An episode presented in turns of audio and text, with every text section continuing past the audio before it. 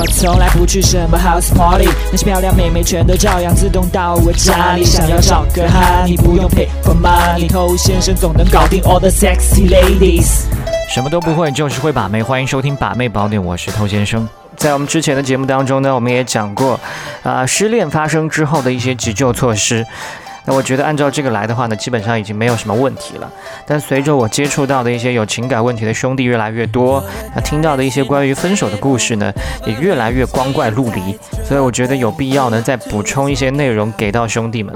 你正在收听的是最走心、最走肾的撩妹节目《把妹宝典》，添加微信公众号 k u a i b a m e i。参加内部课，学习不可告人的撩妹套路。内部客服微信号：a r t t o u。好，欢迎在节目之外去添加我们的微信公众号 k u a i b a m e i，快把妹的全拼，在那边会了解到更多一些把妹干货。分手这件事情让人心痛，我们当然可以理解。结合我们曾经说过的知识，这当然就是因为你的投资积累到了一定的程度之后，血本无归，你当然会有难以承受痛苦。这些痛苦呢，可能也会让你丑态百出，以至于到你清醒之后。再回想起这一段，才猛然发现我怎么会做这么傻逼的事。但这没有什么不正常，这都是因为你本能驱使。我们在把妹当中犯的很多错误，都是因为我们本能驱使去做的。那我们要学习，就是要去跟这种本能做对抗，拥有一个更强大驾驭自己感情的能力。OK，那在这种本能驱使下，啊会出现哪一些比较糟糕的行为呢？首先一种就是拉黑，拉黑我觉得是非常意气用事的一件事，会这么做就是三个字：气不过。很少有人拉黑前任是经过深思熟虑的，那你是在一气之下去这么做的，他一定会有一个后果，就是后悔。那你后悔了，又要想去把妹子加回来，那这个时候就会显得你更 low。我已经看过太多兄弟拉黑之后反悔了。如果他还有可能复合，因为你的拉黑，他也就变得没可能了。如果没有可能复合，那因为你的拉黑，你在最后一幕留给他的印象也还是一个 low 货。所以不要去逞一时之快做这件事情。那第二类更糟糕的事情就是装死，比如说在妹子面前长跪不起，哇哇大哭，我不能没有你，你不跟我复合我就去死。这么做显然比刚才还要更 low，这个不需要多加讨论。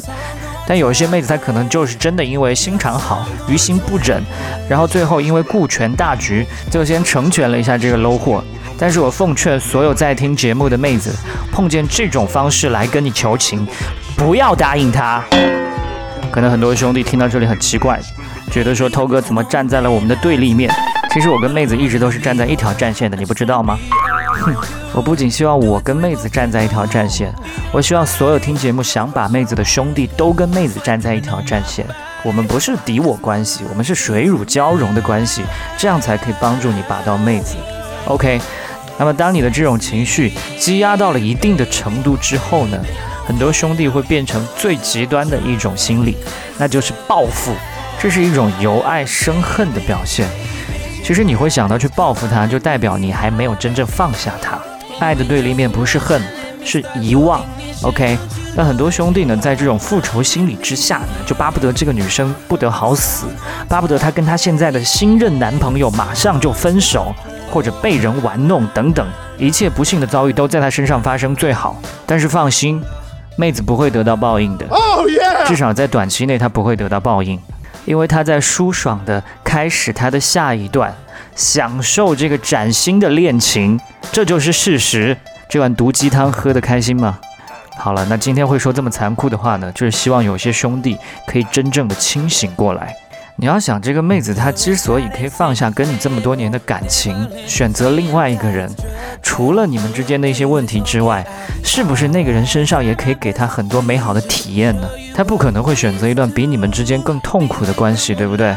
所以她离开你，奔向别人的怀抱，一定是一件快乐似神仙的事。你想要去报复，当心不要伤了自己，活生生的虐死你这条狗啊！你真的想报复，你也要选择一个靠谱的复仇计划。最好的报复，就是让你自己活得比他好。如果你一如既往的 low，那证明这个妹子做的决定是正确的。但如果你做好了自己，变得越来越好，有一天她可能会后悔。她一旦后悔，又回到你身边，那主动权又回到你手里了。如果她真的是一个见异思迁的 bitch，那你这个时候再下手也不晚，记得下手不要太重了。哇，今天这一集讲的好黑暗呐，希望大家理性看待，好不好？好，今天就跟你聊这么多了。想学习不可告人的内部课程，呢请去添加微信号 a r t t o u，我是头先生，祝你早日成功。